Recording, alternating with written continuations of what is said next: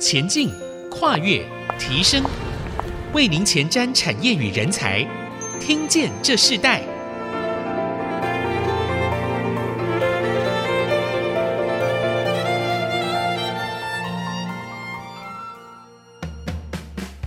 这里是 IC 之音竹科广播。FM 九七点五，欢迎收听《听见这世代》的节目，我是主持人郭兰玉。这个节目我们同步在 Apple Podcast、还有 Google Podcast、还有 Spotify 上架。如果你在 Podcast 或 Spotify 上收听我们的这个节目的时候，欢迎按一下订阅，就会每集收到我们的节目，收听的越来越方便哦。呃，喜欢我们的节目，也欢迎到以上收听的平台评五颗星，并留下你的心得，给我们支持与鼓励。那我们今天在这个《听见这世代》的节目呢，我们要跟大家分享。讲现在最夯的话题哦，谈到这个电动车的大未来，我们看到全球的产业呢都同心发电啊，将这个绿能的未来性、整个车体性呢，逐渐的开始在台湾展开。我们也可以看到，呃，真正的这个绿色移动的工具呢，我们越来越多的可以在主要的大都会哦，穿梭在这个城市里头。那其实这都攸关于许多业者的努力哦，就如车王电子哦，他们在电动巴士已经发展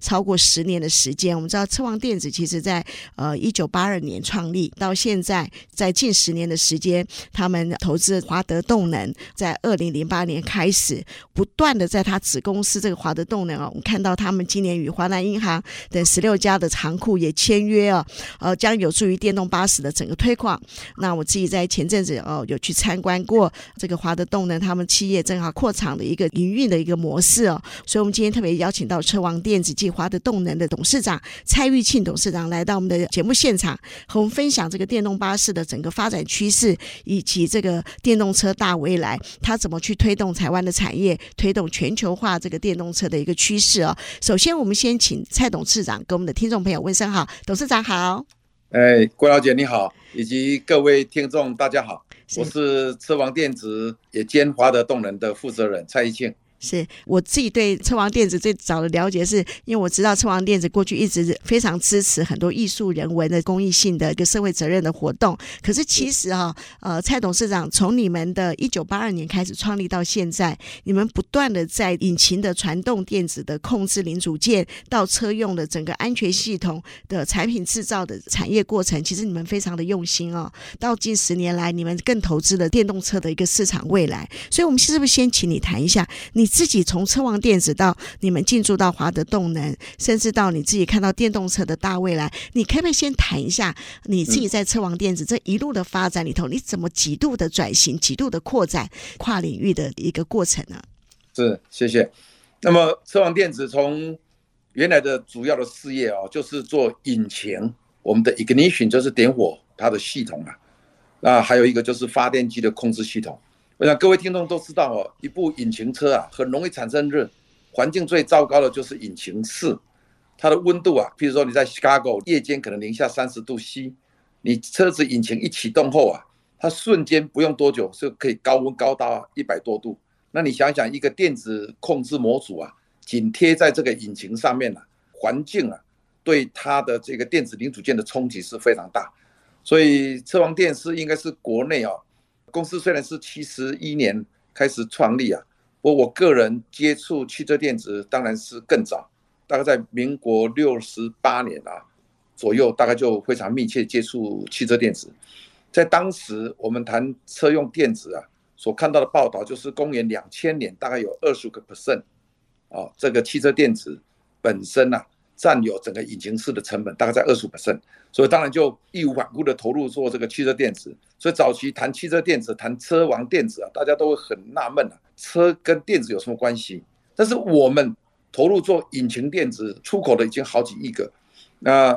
包括发电机的量那是非常惊人了。到现在为止啊，那全球一百多个国家都有行销，当然也包括许多世界知名的大厂啊，也在呃跟他们啊提供这些服务。那么，但是我们今天谈电动车呢，回过头来，它是一个非常标准的哈，自己推翻自己呀。也就是说，我我们等于是把自己过去的的本身在这个行业里面的 domain knowledge 这个 knowledge 完全要推翻掉，因为以前是引擎，那现在是纯粹马达驱动控制，这个就是标准的典范移转了。一个行业啊，往往不是我们自己来靠自己把它做移转推翻掉，大概就是要等可能会遭遇到别人把我们摧毁掉，所以我们应该算是可以做出一个预测了，就是将来啊，可能我们所投入的行业大概对未来预测的掌握度一定要非常的精准，所以在公元两千年以前呢、啊，我们就非常明确的，呃，非非得呃积极的切入不可。那我本身如果说以这个电动车整个的发展呢的一个角度来看，呃，真的可以，确实是我们不能讲说筚路蓝缕啊，是非常辛苦，走走停停啊，跌跌撞撞。那理由是什么呢？因为这种所谓的新兴科技产业啊，它会涉及到有关于政府的产业政策，还有你自己本身的技术自主性。那第三个，像你的供应链的成熟度啊，你有没有供应链？你新的产业，你的 raw material 零组件到整个组装生产各方面的这种供应链啊，那尤其是车辆产业，那它所涉及到的供应链零组件是量是非常非常庞大。那么第四个，你这方面的人才资金有没有市场？哦，这些啊，那我们回过头来，为什么我讲的回过来看这十年呢、啊？我在二零零九年到一零年一一年左右，我同时也兼任经济部顾问，当时在经济部第一会议室啊。也跟部长啊，呃，我记得是当时也跟部问有一个是孙运璇院长的女儿孙露西教授啊，那我提出来台湾呐、啊，应该尽快来导入有关于发展电动商用车。那我记得孙露西教授问说为什么？他问我为什么？那我的回答，因为台湾在 engine 引擎啊，已经落后人家等于是近百年了。我们要去追上来，甚至于超越，那困难度实在太高了。也包括我们的本地市场哦，我们的 local market 基本上比起其他国家当然是小很多了。所以在这种状况底下，我认为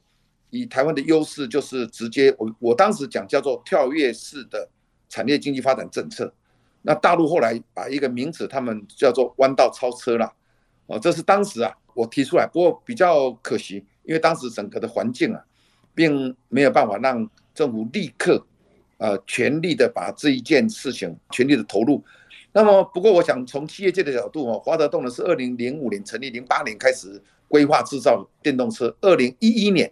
就在周锡玮当县长，台北县啊，当时候交了两部车给台北客运开始运行。所以今天我们谈电动车的运行啊，已经不是新闻了，因为它已经是十年前的事情。当然，十年前它的供应链的成熟度也确实是比较差了啊。不过，呃，十年前就开始运行。那这中间因为政策啊，我们国内的市场因素啊，我们对引擎上面所遭遇到的这个竞争，造成政府的产业政策，呃，所投入在引擎车的发展部分所得到的回报似乎没有所预期的目标了，并没有达成，所以形成政府对持续的投入车辆产业啊。就会采取比较保守的这个态度，所以我最后要提的，就是这过程确实是走走停停、跌跌撞撞哦，有的有补助，有的有时候没补助，所以大概这是我个人看法，就是确实是。呃，比较辛苦的一个新的产业是。刚刚蔡董事长其实讲了很重要一个，就是这一路来真是筚路蓝缕哦。其实有时候企业它跑得比政策还快，那政策的推动需要很长的一个时间。可是，在这样的一个过程中，嗯、你们仍然开始抢先上路啊、哦。所以我们等会在呃下一段部分，我们要请董事长谈到是说，呃、你自己看这个国内的整个电动车的一个发展和国外的一个电动车的需求里头，你们怎么运用你们自己企业本身已经抢先市场这么长的一段时间中的优势，呃，来运用在这个国际和国内产业需求的这个市场的那个需用，我们稍后回来。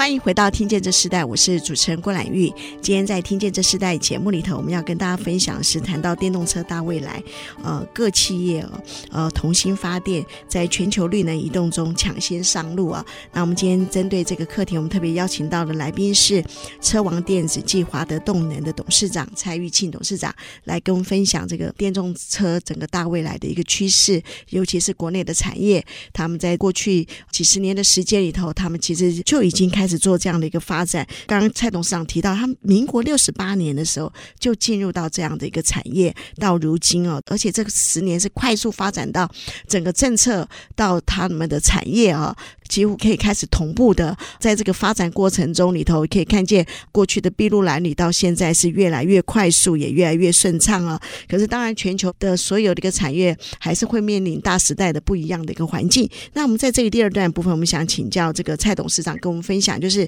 你自己刚刚提到了过去呃政策面的部分里头，其实也会影响你们整个在电动车的一个产业的发展。那你自己看到这十年里头，对于产业来讲，你们的这个政策，你觉得最前进对产业的整个动能哦，尤其是在这个电动车的部分里头，你觉得最有帮助的部分是什么？是从过去的十年啊，包括我们像目前的沈荣金副院长，他担任。呃，工业局局长的时候，事实上他就开始推动了有关于电动巴士这个产业。不过碍于啊，诚如我刚说过的，碍于这个政府啊对这个产业的看法跟预算，所以推动就是走走停停。不过我们不谈政党啊，就谈政策哈。从我们民间角度来看呢，如何把使用方跟供给方能够结合在一起，也就是说，把国内的需求能够提供变成是产业。淬炼的应用一个平台，让产业界能够发展起来。这也是我经常在提，为什么台湾要发展电动巴士？因为台湾目前整个市区公车大概一万零五百台，大概接近一万一千台。如果含公路公车，大概接近一万五千部。那如果他们在八年到十年之间就要汰换，表示每年它平均要一千五百部到两千部的这个需求量。那一千五百部到两千部。大概就可以养得起，能够保持损益平衡的两个巴士厂哦，最少一家。那这个很少哦，很少有这样子的一个产业。那为什么呢？因为毕竟国际市场啊，这种属于叫做你的系统整合型哦，你的科技系统整合型机服务比重比较高的这种产业啊，你基本上需要 local market，因为你这个系统平台你没有 local market 去淬炼的，国外是不会给你机会的。那我记得 a c e 我们那个施正荣前董事长他讲一句话：台湾在自驾车，在很多的智慧车辆，台湾一定需要一个平台，让整个生态系有一个淬炼的机会。那所以我刚刚提到政策啊，就因为前交通部长林佳龙林部长啊，他当时就成立一个交通产业政策，交通产业的使用，然后再结合交通的应用，结合产业政策，所以他成立的总共。这个十个以上的这个小组，包括电动巴士产业发展小组，我本身是共同召集人呐。我相信就有这样子呢，才推出所谓的示范型，来鼓励啊业界能够稳定的加速的推动这个电动车上面的一个科技本土科技的一个发展。好，这个我认为是确实是一个，我认定它应该算是一个成功的一个产业。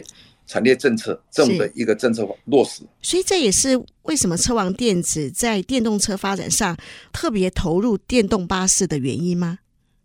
呃，基本上并不是这样子。我们我就成我说的，我们在十年以前呢、啊，呃，我就非常在意电动车的发展。那么我刚刚有提过，我在二零零六年、零七年在国际会议中心，当时陈总统在任的时候，我就在会议中心演讲。有关于电动车产业的发展，我是鼓励台湾呐，非常适合发展家庭的第二部车就是电动车。那后来为什么我说担任经济部顾问的时候也鼓励这一些？因为公共运输系统啊的电动化它非常重要，它不是只有环保问题，也不是只有经济问题，它更涉及到的是公共卫生，也就是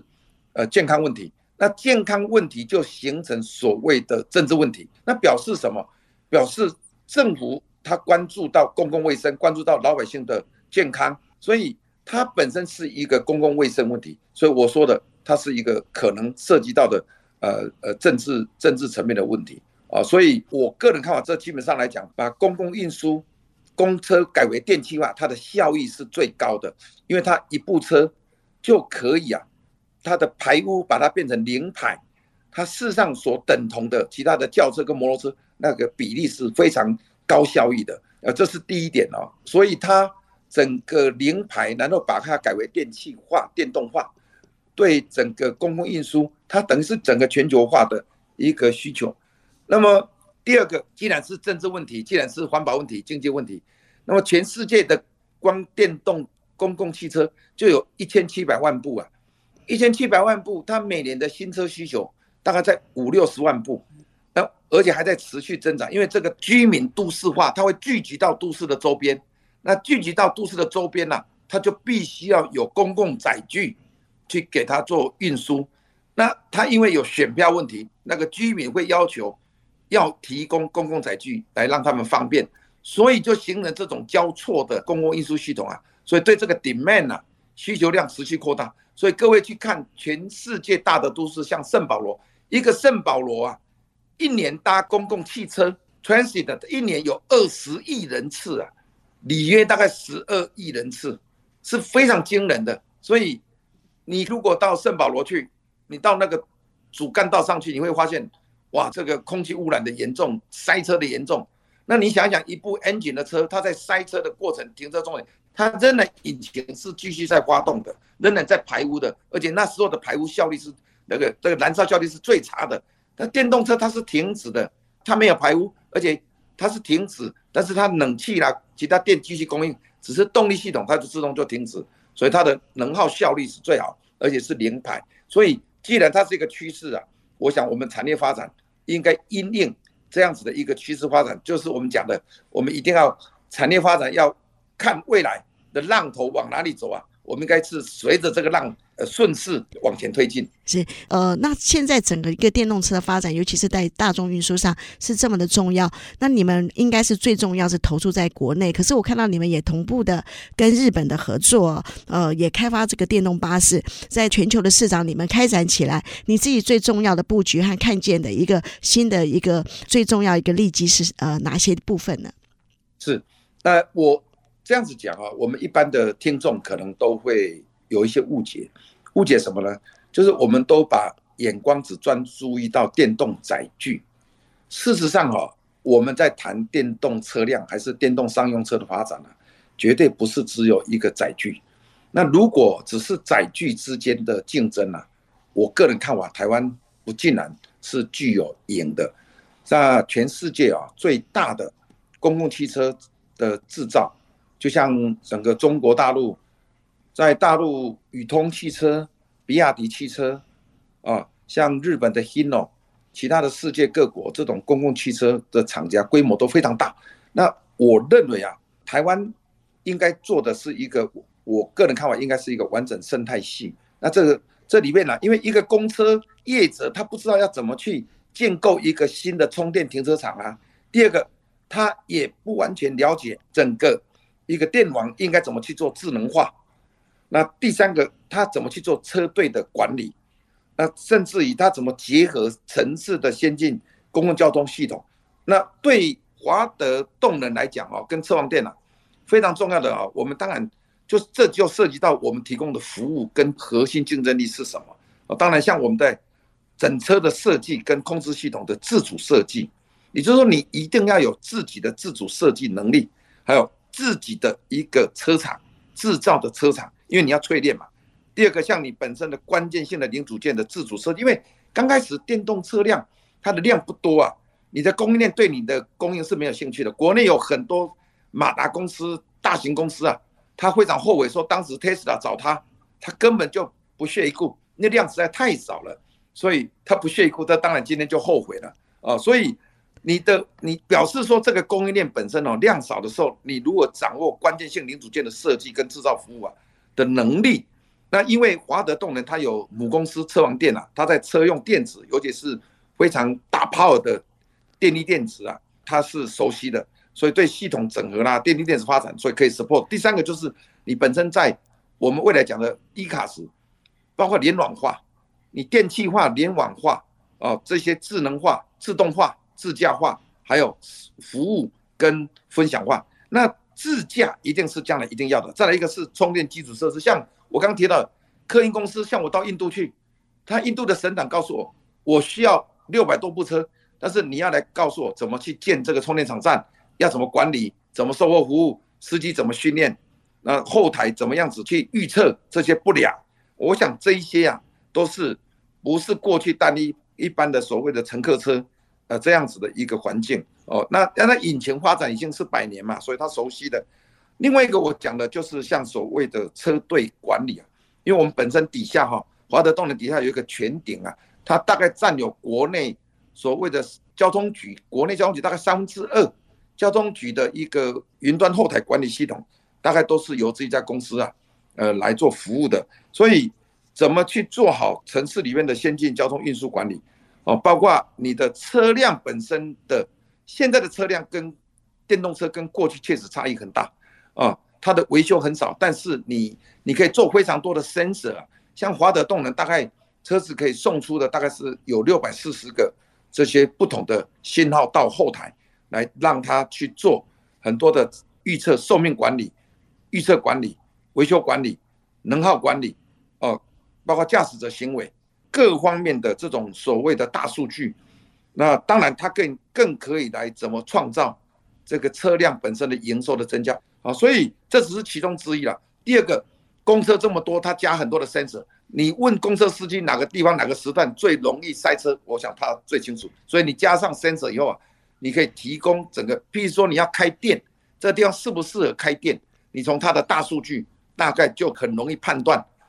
呃，包括你的零售店面的开店，包括你应该提供什么样子服务这一类的，事实上它是可以啊，提供非常多的城市大数据。这一些大概就是我们了，呃，能够做的这些服务是。所以刚刚董事长讲的很重要的一个观点，就是从电动车这个电动化的开始展开数位化的应变，甚至到车体的这个大众运输，它可以变成一个数位行销化的改变哦。这是环环相扣，其实整个市场就会不一样。那企业界和企业界怎么产生一个环环相扣的产业链？其实这也是一个很重要的一个环节。我们下一段部分再请你来继续分享，我稍后回来。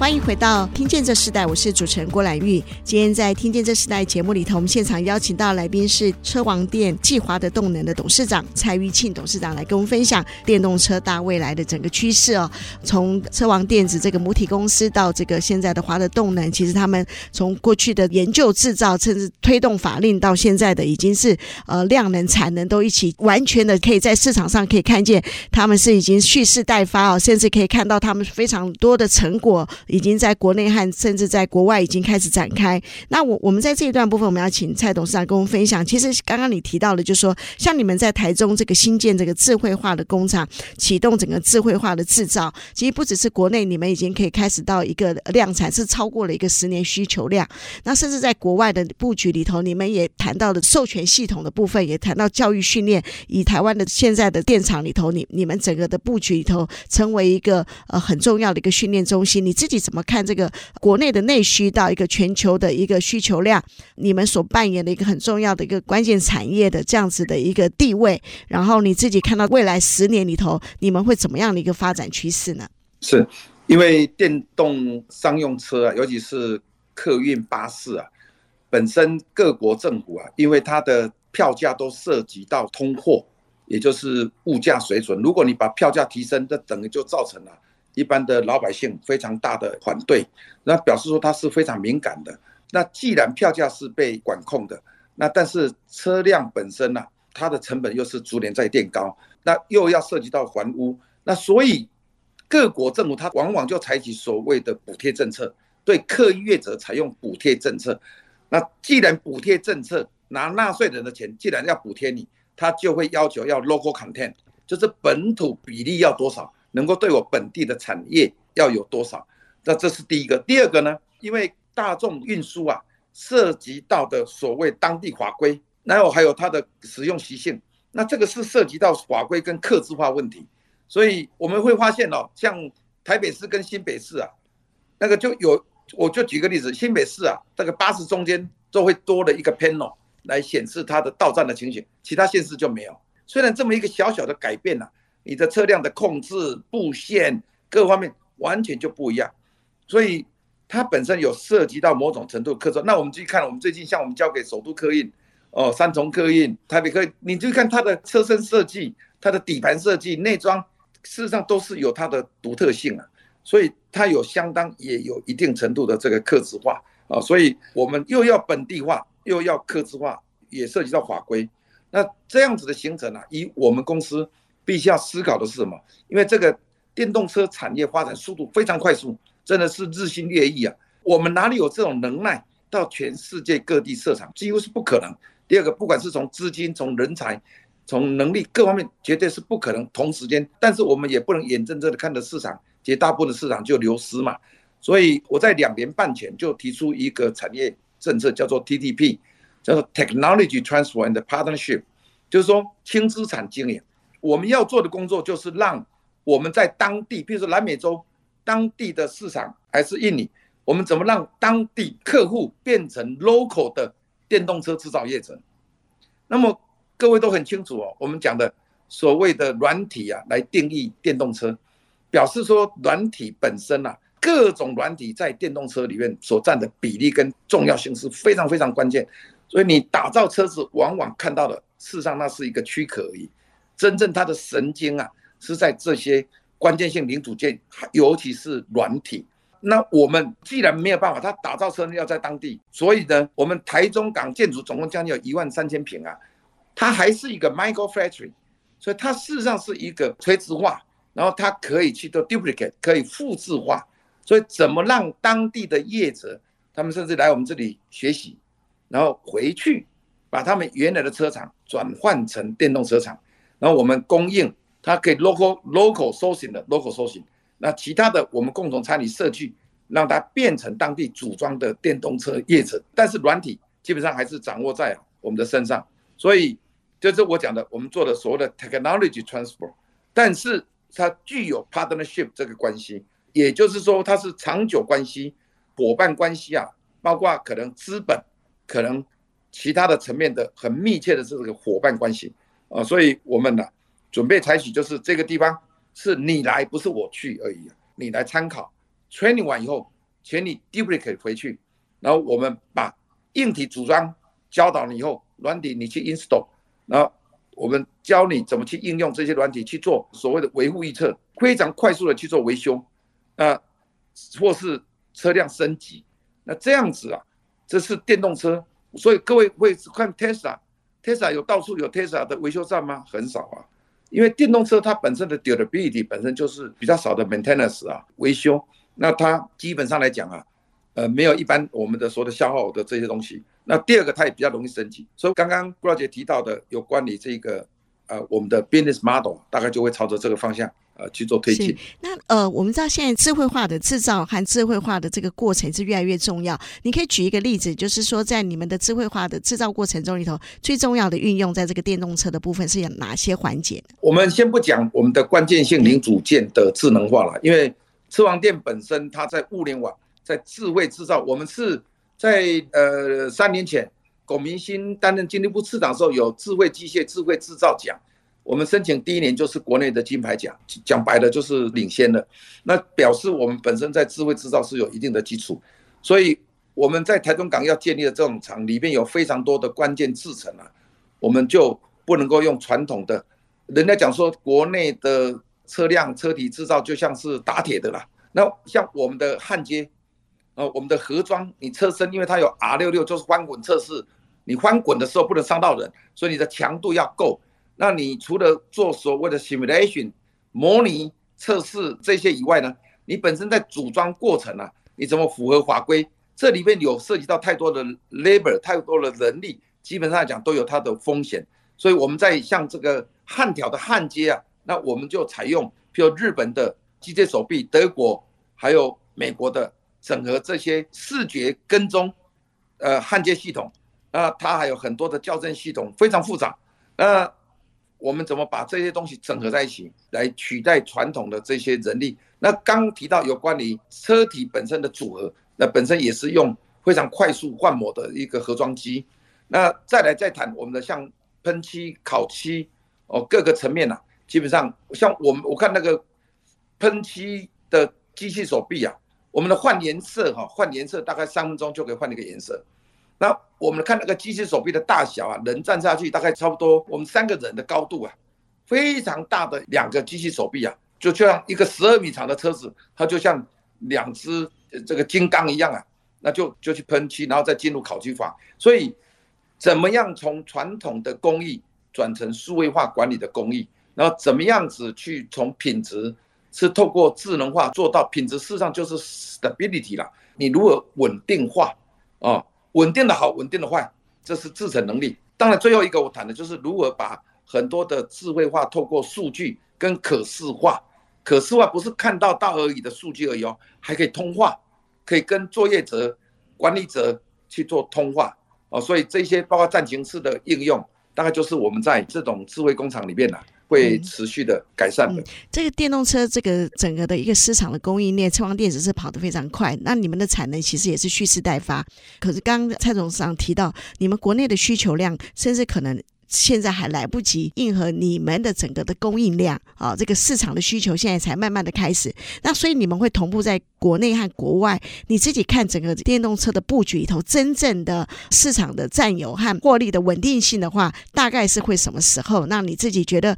最重要的一个推动的那个力量关键是什么？是所谓的量变质就变了，也就是说，你如果达到一个量的规模的时候，你整个供应链都会稳定化。因为电动巴士有某种程度的客制化，所以它的经济规模就不像一般的 passenger car 哦，就是像 Tesla 这种车子的规模，它跟 Tesla 到做五十万辆还不见得真正赚钱呢。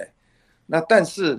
电动商用车它可能就没有这种现象，它经济规模啊，事实上是并不需要很大的一个数量，它就可以达成损益平衡啊。当然我们期待非常快速的就可以来达成损益平衡啊，那是第一点。第二点。以我们短期间内啊，当然今年示范型才开始，新厂也才使用啊，因为过去根本就不知道到底 demand 啊，政府的规范是是怎么样，那国际市场也还在推展中，所以当你还不清楚的时候，不过我们已经很大胆的就投入盖这个新的厂房，因为我们觉得这个趋势一定要走在前面。那不过我们也刚好都是比较吻合这种所谓的市场需求。那当然在前一年一定是，呃，还在调整期啦。不过到了第二年，就是明年开始啊，我相信如果以国内来讲，绝对会走在国内需求的前面了啊。我想这是第一点。第二点呢，我们在底盘三电，就是我们说的底盘三电的供应哦，这个部分那量就非常非常庞大了。所以这一点呢是非常重要的。那所以它也并不是只有车辆本身的量所整车造成量的一个经济规模，它还有本身的产值，就是你的三电呐、底盘三电的关键零组件呢，还是授权呐，各方面。所形成的一个所谓的价值，呃，整个公司产生的附加价值所形成的经济规模，让公司可以更快速的能够损益平衡。那我认为很重要的哦，客运业者他需要的是什么？他需要的是他的资本支出要能够合理，也就是说他要买得起啦。那所以全世界理论上来讲，他们最重要应该零排放啊，应该最重视第一点一定是把油改电，就是电气化，啊。那再追求智慧化，也是提升它的安全，或是能耗，再往下当然就提升到你整个美学舒适化，然后再往下这个自驾化、分享化这些啊，所以基本上它有某种程度的优先次序。那么我们来看，对公车业者来讲哦，同样的公车业者的经营者啊，他同样的收了这个车票，假设没有补助底下，他真的会愿意支付更高的代价去买一部电动公车吗？我看那是质疑的啦，哦，那所以我们要从整个的生命周期，从绿色金融，从国际竞争力的供应链的角度里面去做非常完整的整合。像美国的校车，你一定要有所谓的 V2G，就是各位要知道，电动公车将来是市面上最大的储能系统诶，因为每一部公车大概有呃三百度电，那三百度电啊。你如果三部车，大约的三部车就一 mega 一 mega 瓦，那你想想，台湾有一万五千部，甚至于三万部，连浏览车算进去之后，它是全台湾非常惊人的一个储能系统。如果再加上像未来啊，我们的电力法在修改有关的 V to G，就是 Vehicle to Grid，你在需求的时候，它可以借由所谓的需量反应去做需量竞价，就说这个时候我先不要充电降载，那你电力公司要支付给我多少钱？那第二个，你需要说我是从车辆吐出去，管它是五分钟、十分钟、二十分钟，来协助你的电网的提高它的电网强韧性。所以未来啊，电动公车不要只能把它看作是一个载具啊，它事实上是未来强韧电网还是紧急灾难啊非常重要的一个应用场域。我举个例子来讲，像我们平常看我们的那个捐血车，捐血车如果它在捐血的时候，如果它还是 idle 啊，引擎还在那排啊，那这个对环境污染也是非常严重的。那就像我们的这个垃圾车、资源回收车。那垃圾车停在那里，大家都站在旁边倒垃圾，通通都在吸一大堆的二氧化碳。那所以基本上来讲，这个就会我你会质疑啊，哎，这个环保单位怎么会没有办法？那当然这些都是我们最近正在努力的呃往前推进的这个